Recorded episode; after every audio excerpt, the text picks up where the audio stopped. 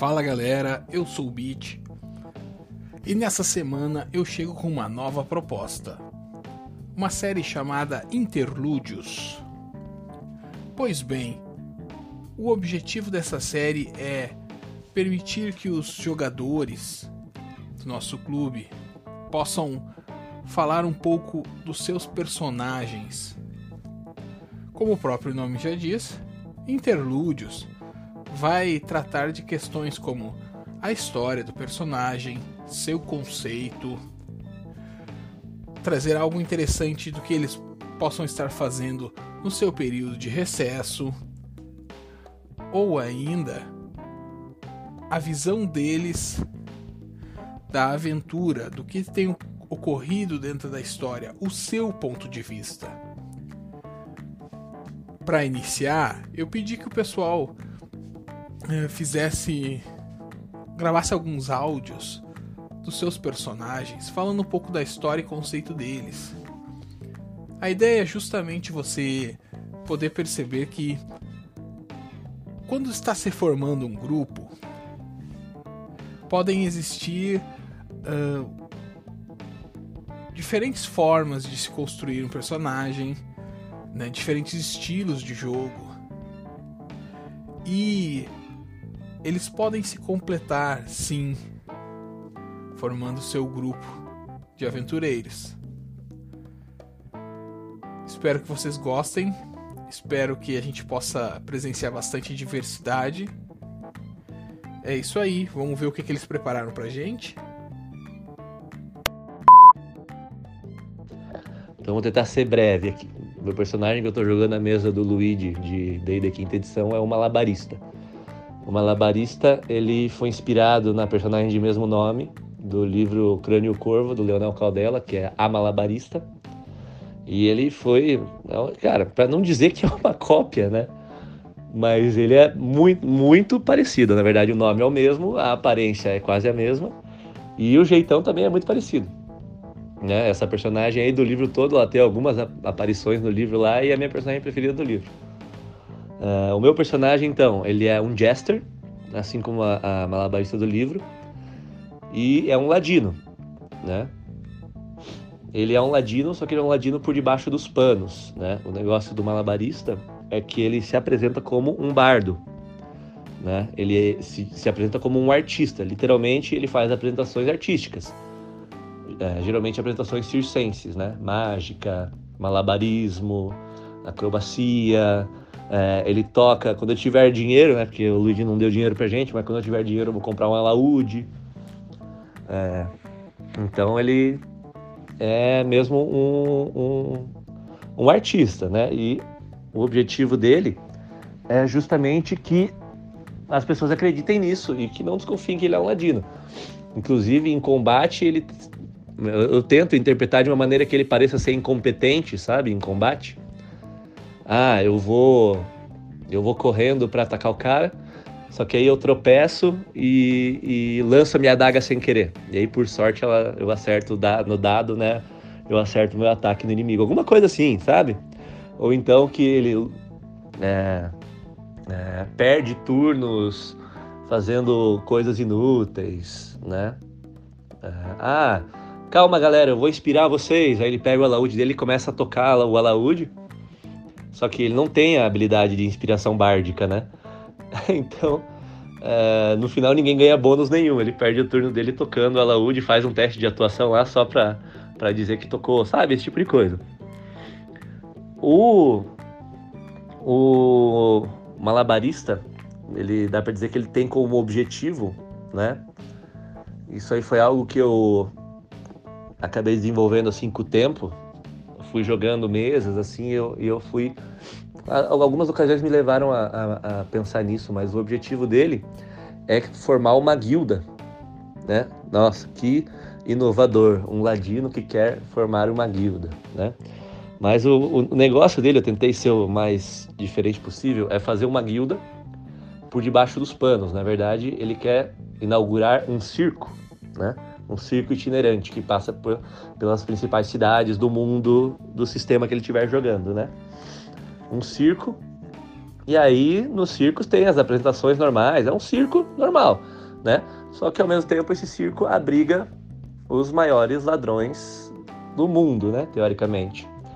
Então, o, o cara que trabalha lá de palhaço, ele é o palhaço, mas ele também é um, uma outra, tem uma outra função na guilda, né? Sei lá, ele é um, é um alquimista que faz venenos. Aí o, o lançador de facas, ele é um lançador de facas do circo, mas ele é um espião, né? Então, ele sempre tem essa, essa dupla função, trabalha no circo e trabalha na guilda também, né? É, basicamente é isso. Tem outras nuances, né? Ele é, sempre ele ele está sempre recrutando pessoas, então é, eu tento sempre recrutar alguns NPCs mais diferentões, assim, que eu vejo que são aqueles NPCs nomeados, né? Que eu vejo que tem alguma importância na história. Eu pego, tento recrutar eles para minha guilda. Aí o malabarista ele tem essa essa mania de dar o cartão dele, né? Como, como se fosse um empresário, né? Ou, ou algum artista mesmo, né? Ele, ele, eu tô lutando contra, a gente tá, ah, aquela coisa, aquela cena clichê, né? A gente tá viajando na estrada e a gente é emboscado por ladrões. Aí a gente derrota o grupo de ladrões, mas deixa um vivo para interrogar.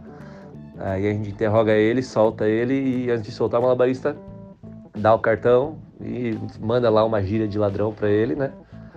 e convida o cara para fazer parte da sua guilda. Lógico, um, é um exemplo, né? Como eu falei, eu tento pegar aqueles, aqueles NPCs mais, mais legais, assim, da aventura, né?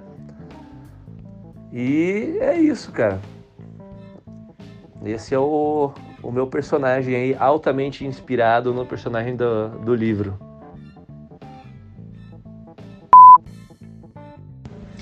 Vamos lá tentar fazer um resumo do meu personagem. É, eu fiz um paladino né, da vingança. O nome dele é Diamorte. É, o paladino por si só ele já luta pela justiça, né? Com a ajuda dos deuses. Né? Seria o guerreiro dos deuses. E, e ele sempre vai, né?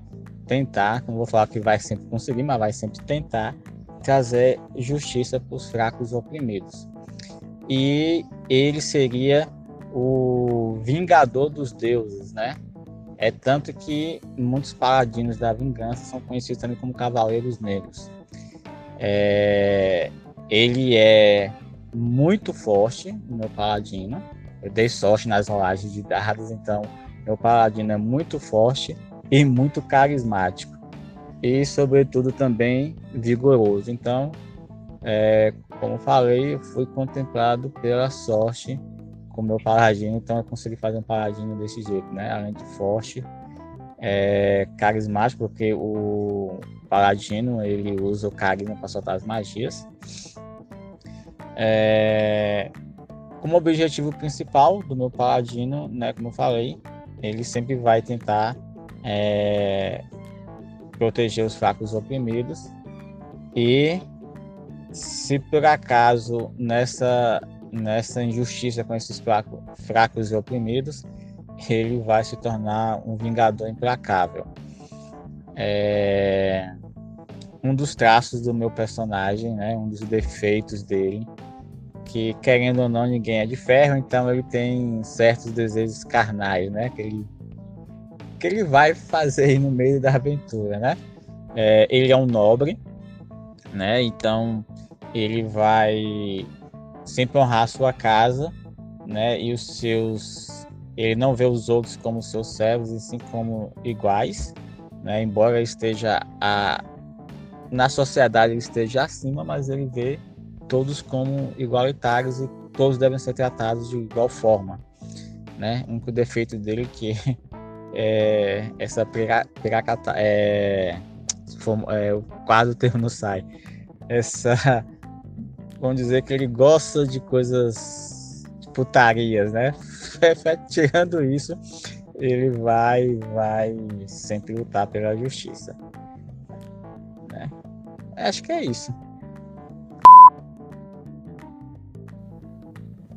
Opa! E aí, pessoal? Voltei! Então, vocês perceberam a diferença de cada personagem? Perceberam que as, os jogadores têm pontos de vista diferentes na construção e desenvolvimento dos personagens? Essa é a ideia. É claro que é bom ter um grupo combadão, saber que tem o tanque, tem o suporte, tem tudo certinho, mas eu acho muito legal quando a gente monta um personagem seguindo um conceito que a gente quer muito jogar. Independente de como isso depois vai funcionar quando a gente juntar todos eles. Porque eu acho que isso garante, ajuda a garantir a diversão também. Porque você tem que jogar com um personagem que você teve paixão na hora de criar. Enfim. E você aí? Como costuma fazer seus personagens? Quer mandar um áudio pra gente? Vou deixar um link. Tu acessa, vai ter ali um um link onde tu pode estar enviando áudios pro podcast. Conta como tu faria o teu personagem. Participa com a gente. Quem sabe esse teu áudio acaba vindo em episódios futuros, hein? Grande abraço.